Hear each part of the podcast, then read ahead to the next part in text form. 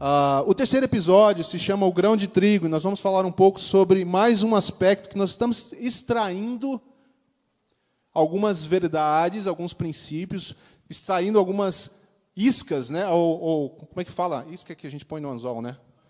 Alguns, alguns, é, alguns aperitivos explodindo isso para uma ideia maior. Nós já falamos sobre a mesa como o nosso lugar de estar e o que ela nos traz.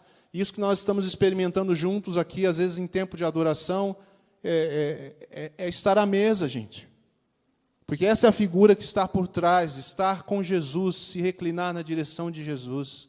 Né? Nós, não, nós não nos reclinamos em direção à equipe que está aqui na frente, nós nos reclinamos a Jesus, todos nós. A gente costuma dizer na Vina de que nós temos e queremos ter a audiência de um. Certo? E esse um é o Senhor Jesus. Aleluia. Tu és rei. que mais que fala? Aleluia. Tu és rei. De novo, errei a estrofe. Ah, a outra fala Jesus, né? Deus. E fica nos lembrando essa é a audiência. Então nós nos reclinamos à mesa, é uma figura. Jesus nos convida para estar à mesa com Ele, é a única mesa que importa. E nós trazemos a nossa vida aqui, nesse momento, como congregação, como grupo, para fazer isso, algo que nós também é esperado que estejamos fazendo durante a semana na nossa vida pessoal, no nosso tempo no lugar secreto, como a gente gosta de dizer, ou no nosso quarto. Né? Mas agora nós fazemos junto e nós nos reclinamos em direção ao Senhor. Nós falamos também semana passada sobre a preparação desse lugar. É importante termos a mentalidade, a, o entendimento de que as coisas não acontecem do nada. Ou raramente acontecem do nada, e normalmente, quando acontece meio do nada, se você olhar para as Escrituras, são aquelas pessoas que Deus chamou para um papel muito específico. Que não é o caso da maioria de nós. No geral, todos nós somos convidados para voluntariamente e intencionalmente prepararmos lugares para estar com Deus, seja na vida pessoal, seja no seu dia a dia, seja uma reunião como essa, seja um retiro, seja uma reunião de quarta, uma reunião de terça, preparar lugares e momentos. Nós falamos sobre a importância de nós prepararmos lugar. Hoje eu queria falar com vocês sobre mais um aspecto, um aspecto bastante importante, bastante sério, bastante fundamental na vida do discípulo.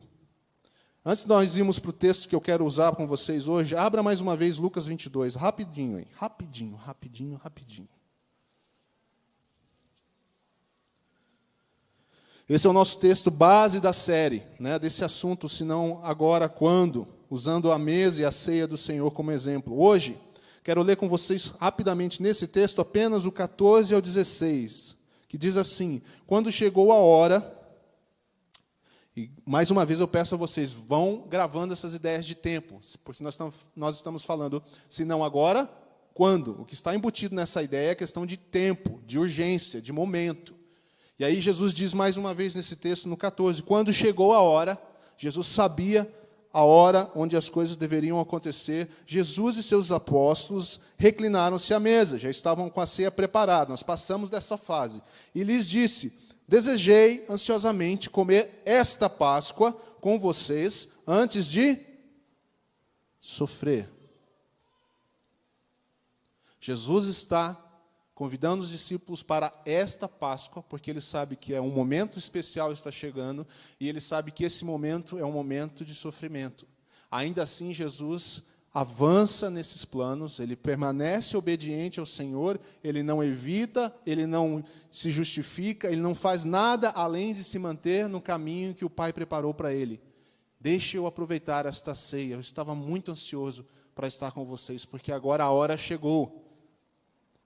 E eu quero estar com vocês antes de sofrer. Sabe, Jesus sabia que ia sofrer e ele não tem problema em dizer isso. Não havia em Jesus uma falsa força, uma postura. Né? A hora é séria, gente. Ele diz aos discípulos. Antes de sofrer. Mas Jesus avança. Nosso problema não está no sofrimento e nas dificuldades. Nosso problema é quando a gente começa a querer evitar os sofrimentos e sai do caminho que nós deveríamos caminhar, porque a gente está sofrendo. E não é que a gente deve adotar uma política de sofrer por sofrer. Isso aí são outras filosofias, né? Algumas delas chamadas de masoquismo. coisa do tipo. Nós não estamos construindo intencionalmente sofrimento, mas há sofrimento que faz parte da vida cristã.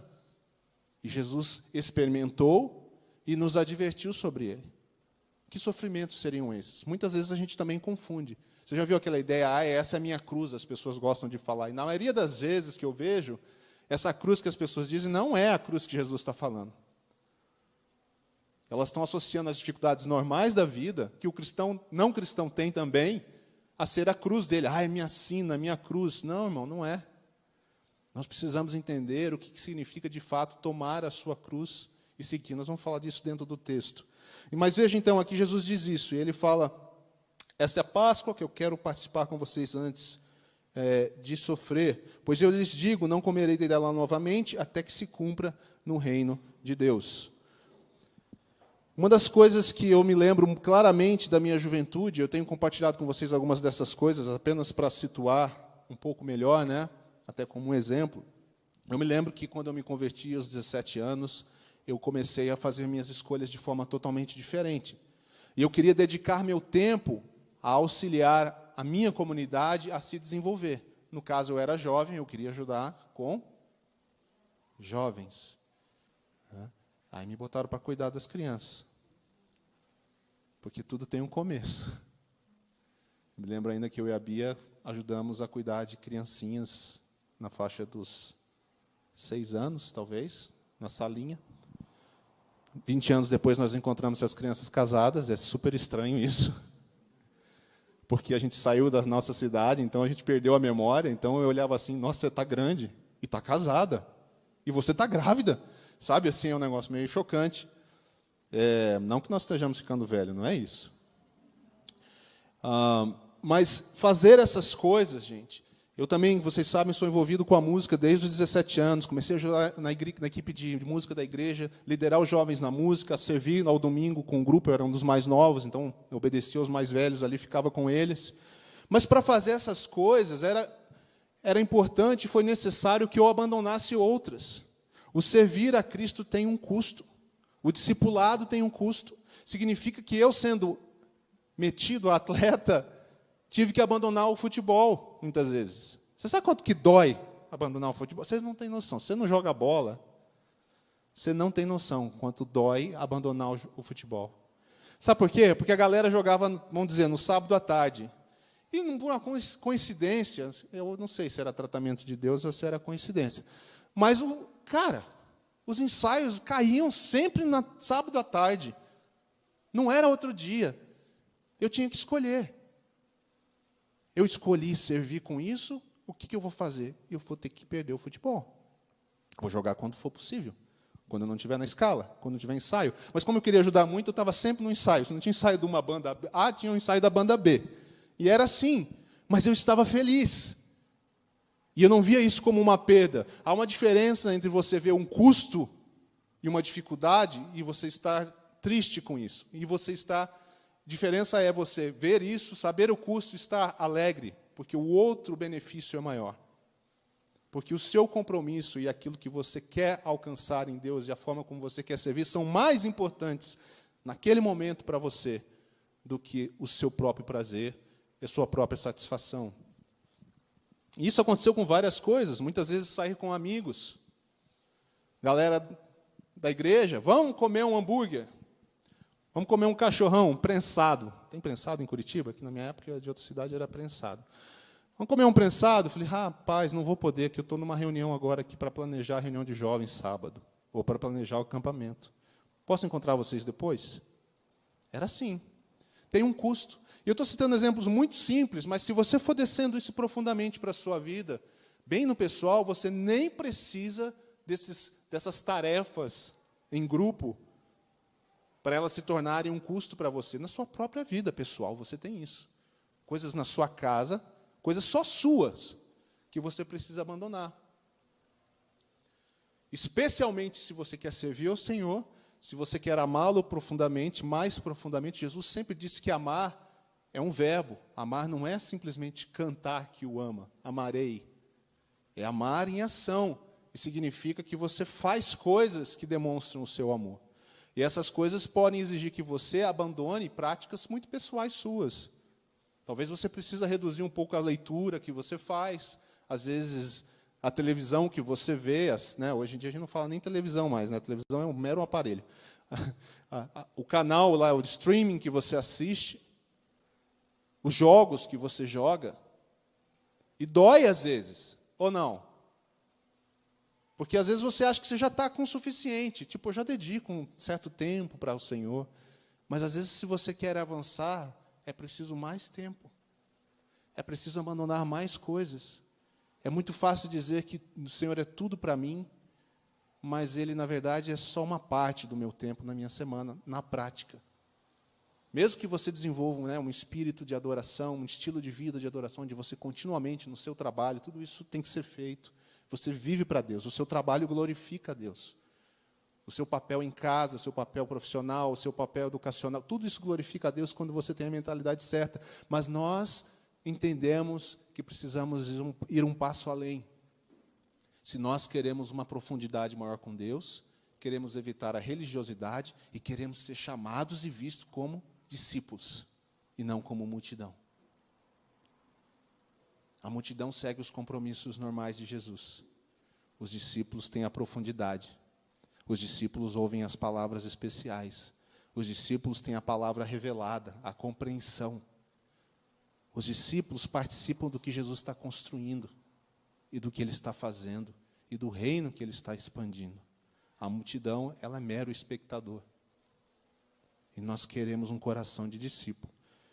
Então, se nós olharmos para esse aspecto de Jesus, dentro do nosso texto aqui de hoje, né, da série, onde Jesus entende que o sofrimento é parte, eu quero chamar você para olhar comigo um outro texto. No capítulo 12 de João, agora. Porque esse é um evento que acontece poucos dias antes dessa reunião da ceia. E olha, você vai ver como, como era a cabeça de Jesus, como ele estava ligado na questão do tempo, na importância das coisas que iriam acontecer, a visão do todo de Jesus, que ao mesmo tempo não o impedia, não o impedia de fugir, de não impedia de fazer aquilo que precisava ser feito, não ah, era nenhum tipo de motivo ou desculpa para ele não fazer algo mesmo sabendo o que vinha depois. Jesus tinha clareza do seu chamado. Capítulo 12 de João, versículo 21. Nós vamos ler a partir do 21. Diz assim: Eles se aproximaram de Filipe. Tinha várias pessoas ali para a época da Páscoa que vinham de longe. E essas pessoas se aproximaram de Filipe. Eles eram gregos, que era, uh, que era de Betsaida de Galiléia, com um pedido: Senhor, queremos ver Jesus. Filipe foi dizê-lo a André e os dois juntos disseram a Jesus. Então Filipe vai lá junto com André, se aproxima de Jesus e fala: Jesus, tem uns caras aí que querem te ver. E Jesus diz então, no versículo 23, Jesus respondeu: Chegou a hora, tempo. Se não agora, quando? Tudo tem um tempo no calendário do nosso Deus. E Jesus sabia qual era a hora para cada uma das coisas, ele estava atento à vontade do Pai. Chegou a hora de ser glorificado o Filho do Homem. Digo-lhes verdadeiramente que se o grão de trigo não cair na terra e não morrer, continuar ele só. Presta atenção nisso. Mas se morrer, dará muito fruto. Qual foi a primeira mensagem da outra parte da nossa série? Se não nós quem? Quem se lembra? Parábola do semeador. A semente precisa cair na boa terra. E o que, que precisa acontecer com a semente? Morrer para que ela possa dar fruto. E Jesus aqui está falando primeiramente a respeito de si mesmo. 25. Aquele que ama a sua vida, a perderá. Ao passo que aquele que odeia a sua vida neste mundo, a conservará para a vida eterna. Veja bem a diferença, não é odiar a sua vida e começar a passar mal psicologicamente, emocionalmente. Eu me odeio, não é isso. Odeia a sua estadia no, no seguinte sentido: este não é o meu lugar.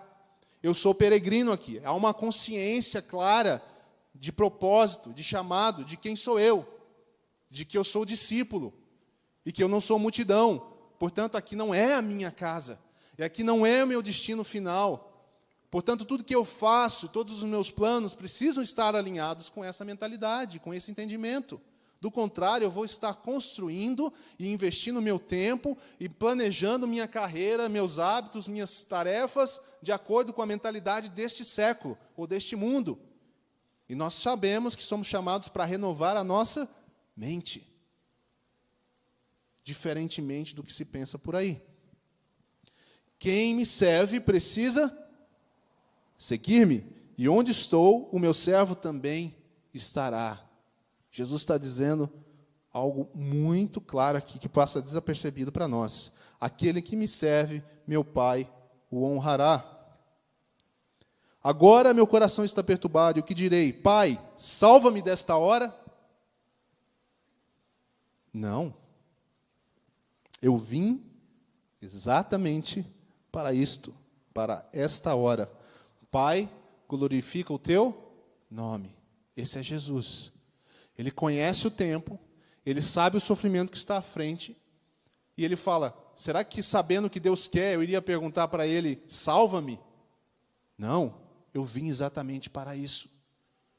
Eu sei o meu propósito, eu sei o que Deus espera de mim, como discípulo, e eu vou em frente, custe o que? Custar. Qual é o custo? A morte, a sua vida. Aqui chega o momento onde Jesus está sendo, agora ele está entendendo, agora é o momento onde o Filho será glorificado. Glorificado tem muito um aspecto de ser apresentado, de se tornar a coisa de maior relevância. A glória é a própria presença do Senhor.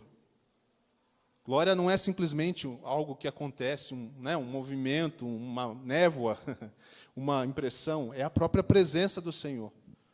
O Filho é a glória do Pai. Pai, glorifica o teu nome, é tudo sobre você. Se você perceber mais uma analogia simples aqui, você pode ver que Jesus usa o grão de trigo. Nós estamos um pouquinho antes da ceia. O que, que ele usa lá na ceia para falar de si, da sua entrega? O pão. Do que, que o pão é feito? De trigo. Se a semente não morrer, ela não dará fruto e permanecerá só. Serei eu apenas o Filho de Deus. Mas se a semente morrer, é como se ela fosse usada para fazer um pão e partilhado com todos. E a minha vida entregue em favor de você, e agora você também se torna filho de Deus, e eu não estou mais só como filho de Deus, eu tenho muitos irmãos e muitas irmãs. Jesus tem a visão completa do que está acontecendo, mas ele entende que é preciso passar pelo sofrimento. Não o sofrimento construído, mas o sofrimento que faz parte do processo que está acontecendo. A última coisa que Jesus diz lá no final, deixa eu achar o texto aqui para você. Jesus diz no 30, esta voz, os discípulos ouvem uma voz, porque o Pai fala, veio uma voz dos céus no 28, eu já, eu já o glorifiquei e o glorificarei novamente. A multidão que estava ali o ouviu, disse que tinha trovejado. Outros disseram que um anjo lhe tinha falado. As pessoas ficaram meio confusas, mas elas perceberam algo glorioso acontecendo. E Jesus disse: Essa voz veio por causa de vocês e não por minha causa, porque eu sei o que eu tenho que fazer, mas vocês se perdem naquilo que vocês devem, devem fazer. Vocês têm dificuldade de saber. É para que vocês creiam. Eu, eu não precisava dessa voz, é o que Jesus está dizendo. Vocês precisam ouvir isso para que isso seja formado no coração de vocês. E ele diz: Chegou a hora, mais uma vez ele usa essa expressão de tempo, de ser julgado este mundo. Agora será expulso o príncipe deste mundo. Mas eu, quando for levantado da terra, atrairei todos a mim. Quando eu for levantado, atrairei todos a mim. Qual foi a pergunta dos gregos para Filipe e André? Queremos ver a Jesus. Qual é a resposta de Jesus? Chegou a hora e todos serão atraídos a mim. Queremos ver a Jesus? Queremos. Para onde nós temos que olhar? Para a cruz. A cruz é a marca do cristão, porque ela não só aponta a obra de Cristo, como grão de trigo que morreu para que muitos viessem a ser salvos, para que a família de Deus fosse expandida a cruz é o sinal de entrega. É o sinal daquilo que nós deveríamos estar fazendo também. Eu estava, olha que interessante, eu estava trabalhando nessa mensagem, no texto, lendo, aí estava olhando depois o meu Instagram. É, o Instagram me persegue às vezes, gente, não é culpa dele, mas ele me persegue. É, eu não estava lendo nada em voz alta, então eu não acho que foi um, aqueles programinhas do Instagram que ficam empurrando coisa para a gente parecida com o que a gente já viu. E eu caí num vídeo de um cara, um líder de adoração americano que se chama Jake Hamilton, por acaso. E ele estava falando uma coisa que não era o assunto, o mesmo assunto, mas o trecho que ele falou, perfeitamente compatível. Ele estava dizendo assim que muitas vezes nós queremos e falamos que queremos amar a Deus a todo custo. A gente fala sobre isso. Qual é o mandamento que Jesus deixou? Amar a Deus sobre todas as coisas e ao próximo como a ti mesmo. Nós dizemos que é isso que nós queremos, e nós queremos. E eu creio que quando você diz o que você quer, você quer. Como eu falei antes do nosso, nosso início aqui hoje, às vezes nós cantamos pela fé algumas canções. Semana passada eu descobri uma canção nova que eu não tive coragem muito de cantar. Ela era tão forte, eu que eu fiquei envergonhado. Eu falei, eu não vou cantar isso aqui. Estou preparado. Você já se sentiu assim com uma música? Eu falei, eu não estou preparado para cantar essa música. Olha, tem limite, né? A gente fala assim, tem limite para a hipocrisia. Mas aí, eu, se eu olhar pelo olho, pelos olhos da fé, eu falo, Deus, eu estou zerado nessa entrega aqui, nessa, nessas palavras. Mas eu quero ter essa palavra no meu coração. A gente quer ter. Quem quer amar mais a Jesus aqui? Levanta a mão aí, pode participar. Eu quero. O que Jake Hamilton diz é o seguinte: ele faz uma listinha num processo, no caminho, que eu estou chamando aqui de caminho de Jesus, que nós temos, você vai ouvir isso de novo no final, o caminho de Jesus que nós temos que andar, que é o caminho aqui de, de João 12.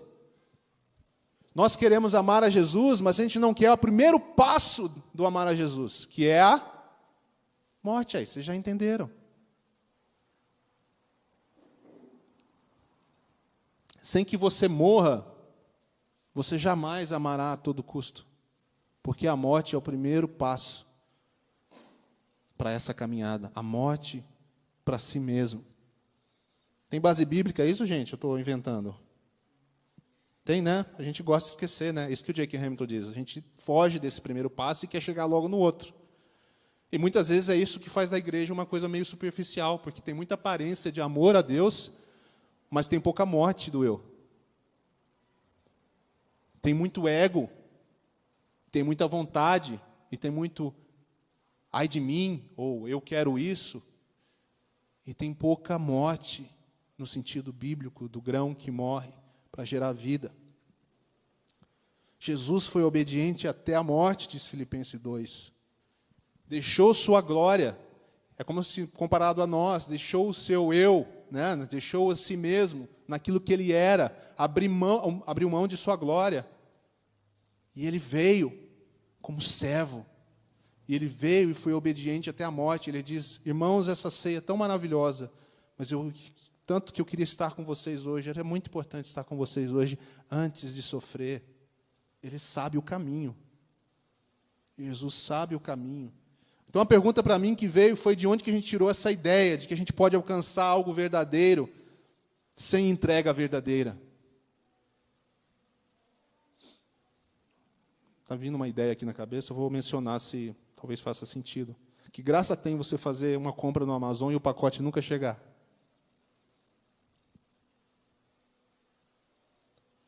É legal, né? Quando chega, né? Toco lá o interfone. Eita, que maravilha. Não precisa nem sair de casa.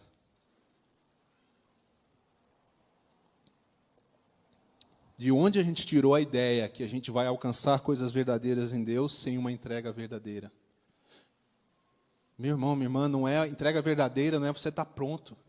Não é a sua qualidade, é o seu coração, é a sua disposição, é você dizer eu quero, eu vou pagar o preço. O que será que o Senhor quer? E quando ele falar, você faz, porque Deus indicou a Jesus, Deus mostrou a Jesus, conforme né, João 5,19, eu faço o que eu vejo o Pai fazendo, e Jesus viu o Pai se entregando, vamos dizer assim, para nos resgatar, e Jesus falou: É isso, Pai? É, então é isso que eu faço. Então a disposição de servir vem primeiro, ouvir a voz de Deus vem em segundo, e aí eu preciso juntar as duas coisas e fazer isso. Quando foi que nós passamos a acreditar que o caminho de Jesus, o caminho de Jesus para nós, não exigiria de nós tudo? Como nós esperamos encontrar Deus quando não conseguimos nos livrar de amar a nós mesmos mais que tudo? Nós amamos muito a nós mesmos, cada um de nós. Esse texto me diz três coisas básicas aqui para a gente resumir isso, talvez. Primeira coisa, nós precisamos, vamos colocar aí figurativamente, morrer como Jesus. Se entregar. Ele se entregou por nós, agora nós nos entregamos por Ele. É uma resposta. Morrer para si mesmo, para viver para Deus. O apóstolo Paulo foi muito, muito bom em nos mostrar esse caminho. Morrer para si mesmo e viver para Deus. Significa, como diz a canção, menos de mim, mais de você.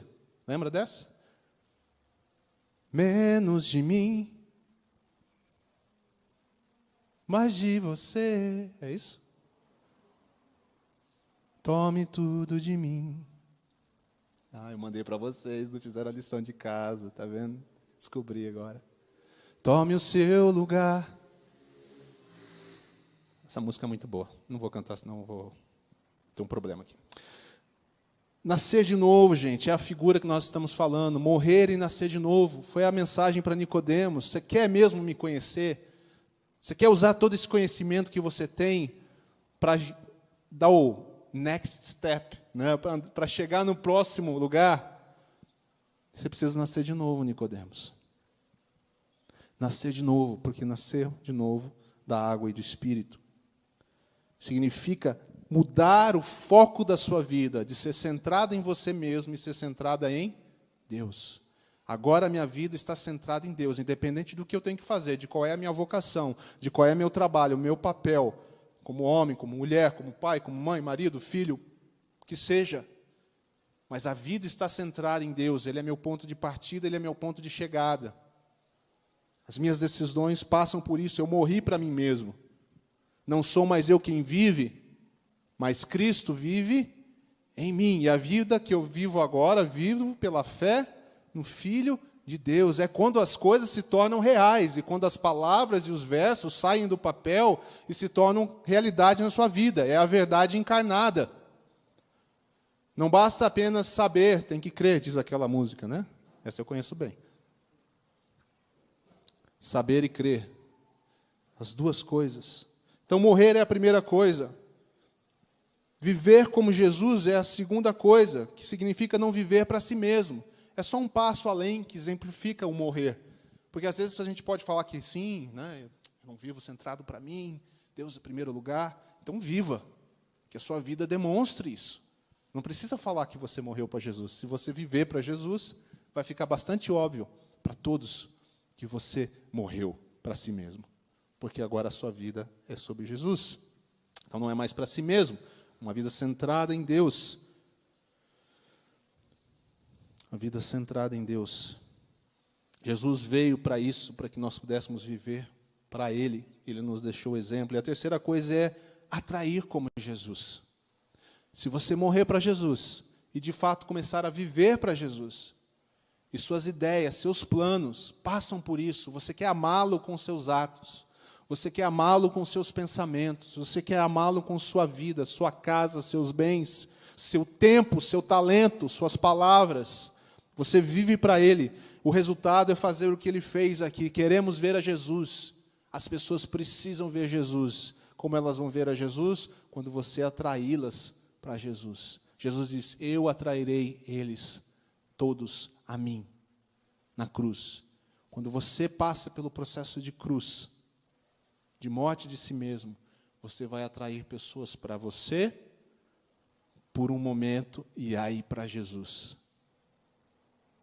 Se você morreu, e se quem vive é Ele. Senão você vai atrair para si mesmo. Atrair pessoas para Jesus. Não para si, mas para Jesus. Significa apontar para a cruz.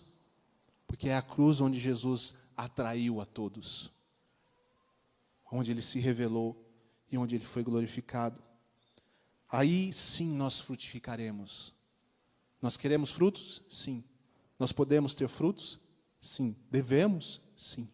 Como é que os frutos vão nascer? À medida que nós morremos, Cristo vive em nós e a nossa vida é para Ele e é centrada nele. Essa é a importância de uma vida centrada em Deus.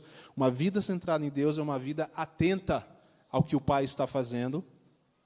E tanto você estabelece propósitos de longo prazo, eu quero né, investir nisso, eu quero construir isso, Deus está me mostrando, eu vou obedecê-lo, perseverar. Você vai assumir compromissos de maior, maior, maior tempo, mas você entende que é o que você deve fazer agora, assim como você no dia a dia está a todo momento buscando saber qual é a vontade de Deus para a decisão que você toma, para o caminho que você escolhe. Não há um aspecto ou outro da sua vida que fique de fora, mas todo ele agora é guiado nesse sentido. Portanto, talvez uma das orações que você e eu precisamos fazer no dia a dia, no dia a dia é Senhor, salva-nos de nós mesmos. Salva-me, Senhor, de mim mesmo. Ah, Senhor, se o Senhor não me socorrer, se o Senhor não me ajudar, eu só vou cuidar de mim mesmo. Vou cuidar daquilo que me interessa, daquilo que me agrada, daquilo que me acalma, daquilo que me dá segurança. E eu não vou olhar para aquilo que o Senhor está fazendo eu não vou cooperar com o Senhor, porque eu sou mais importante do que o Senhor. Nossos atos dizem isso, muitas vezes. Eu sou mais importante do que o Senhor. Se não agora, quando? Porque é uma questão de tempo. Até quando nós vamos ficar evitando o sofrimento que talvez possa nos trazer? E aí aqui que eu chego à questão da cruz, né? Lucas 9, 23. Eu falo Lucas, o Lucas ali já pensa que eu estou falando com ele. Deve ser estranho, né? Quem tem nome bíblico. Aí você fala, a pessoa já, já olha achando que é com ela. Lucas 9, 23. O que diz em Lucas 9, 23? Se você acha que Jesus. Eu sei que você não pensa assim, mas se por um segundo você fala, tá bom, mas esse texto aí é sobre Jesus. Ele estava falando que ele é o grão de trigo. Não é? Verdade, Jesus está falando isso. Mas aquele texto ele diz que nós, aquele que me ama, me segue. Não foi isso que ele falou? Lá, naquele momento? Ele fala de si, já fala aquele que me ama, que quer estar comigo, me segue. Ele está onde eu estou. Isso significa que nós, como discípulos, quando nós morremos, nós estamos nas coisas que Jesus está. Quantas vezes nós estamos nas coisas que Jesus não está? 9,23 diz: se alguém quiser acompanhar-me, está com medo de ler, né? Vamos ler junto? Jesus dizia a todos: se alguém quiser acompanhar-me, negue-se a si mesmo, tome diariamente a sua cruz e siga-me. E aí ele fala a mesma coisa que ele fala de si mesmo, ou no texto quando ele fala de si mesmo, pois quem quiser salvar a sua vida, a perderá, mas quem perder a sua vida por minha causa, este a salvará. Para viver é preciso morrer, para se salvar é preciso morrer e renascer em Cristo. Esse é o chamado do seu primeiro comprometimento com o Senhor. Quando eu falei da meu caso aos 17 anos, ou você quando conheceu a Jesus.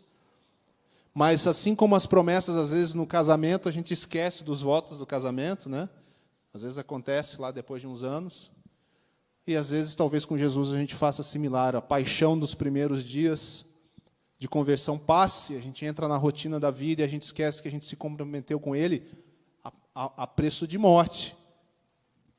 O batismo simboliza a morte da sua vida e a esperança da ressurreição em Cristo. Isso é muito claro para mim do meu batismo. Eu, inclusive, falei isso ali silenciosamente: Senhor, hoje eu morro para mim e quero ressurgir para servir o Senhor. Essa foi a minha palavra, meu compromisso. Eu não sei o seu, mas o meu foi esse. Talvez só eu estou enrolado, mas é, é, porque eu falei isso. Mas a palavra diz que esse é o, é o momento. Então eu acredito que você foi orientado para isso. E se não, meu irmão, hoje é um dia para você mudar isso. Se não foi essa palavra que você ouviu na sua conversão, essa é a palavra de Jesus. E aqui não diz mensalmente, anualmente, ou em épocas especiais e datas festivas. Diz diariamente, tome a sua cruz. A sua cruz é negar a si mesmo. A sua cruz não tem a ver com as dificuldades da sua vida, são outros problemas, são outras aflições. A maioria dos textos que falam de dificuldades para os discípulos nos evangelhos, a maioria, não todos, mas a grande maioria tem a ver com a vida de acordo com o evangelho. Não tem a ver com os problemas dessa vida, não tem a ver com doença, falta de dinheiro, problemas relacionais, não tem a ver com isso. Os irmãos sofriam para viver o evangelho, para ser como Jesus, para morrer para si mesmo. É claro que Deus está com você em todas as demais coisas, que Ele te ajuda, Ele te abençoa com sabedoria que você pode contar com Ele. A gente cantou aqui: Tu és o meu socorro, a minha fortaleza. Deus é tudo isso. Mas entenda: a primeira razão do negue-se a si mesmo e tome a sua cruz é a vida conforme o Evangelho, que é uma vida de fé, crendo nas palavras do Senhor mais do que na sua própria palavra ou na palavra de um outro ser humano que chegue até você. Essa é a nossa luta, a nossa dificuldade, mas é também a nossa vida. Nós encontramos vida, o Evangelho se torna real quanto mais nós aprendemos a negar a nós mesmos. E temos que entender a importância de fazer, disso, de fazer isso. E a importância de deixar Deus em Cristo fluir através da nossa vida. Senão, agora quando? Discípulos são aqueles que aprenderam a, o caminho de Jesus. Esse caminho que Jesus demonstrou, esse caminho que ele nos convida a seguir. A multidão não quer saber de morrer, gente. A multidão não quer saber de compromisso, de problemas, vamos colocar assim. A multidão quer só o entretenimento, quer só o sentimento, a emoção do momento. A multidão está preocupada mais em ser servida do que servir. Para estar perto de Jesus, e não somente perto, como nós temos falado, é preciso morrer para si mesmo. Esse é o caminho. Quando Jesus chama os discípulos, e talvez isso seja uma figura mais forte do que hoje nós precisamos fazer, vamos dizer de forma literal, mas lembre-se, todos os discípulos de fato deixaram suas vidas. Aquele que pescava não pescou mais. Aquele que coletava impostos não coletou mais impostos. E eles começaram a andar com Jesus, estar com Jesus na caminhada, nos lugares distantes, sem ter onde dormir direito, talvez às vezes preocupado se ia ter o que comer. Nós não somos chamados, muitos de nós, a maioria de nós, não vai ser chamada para esse tipo de abnegação, né? ou de. Nós vamos continuar na nossa vida normal, mas a nossa morte do nosso eu, negar a si mesmo, isso é do dia a dia de cada um, aonde você está. Aonde você está. O grão de trigo precisa morrer para que frutifique e dele se faça um pão e o pão seja partilhado. Que a nossa vida seja uma forma de Deus nos usar de forma frutífera, mas antes disso nós precisamos morrer para nós mesmos.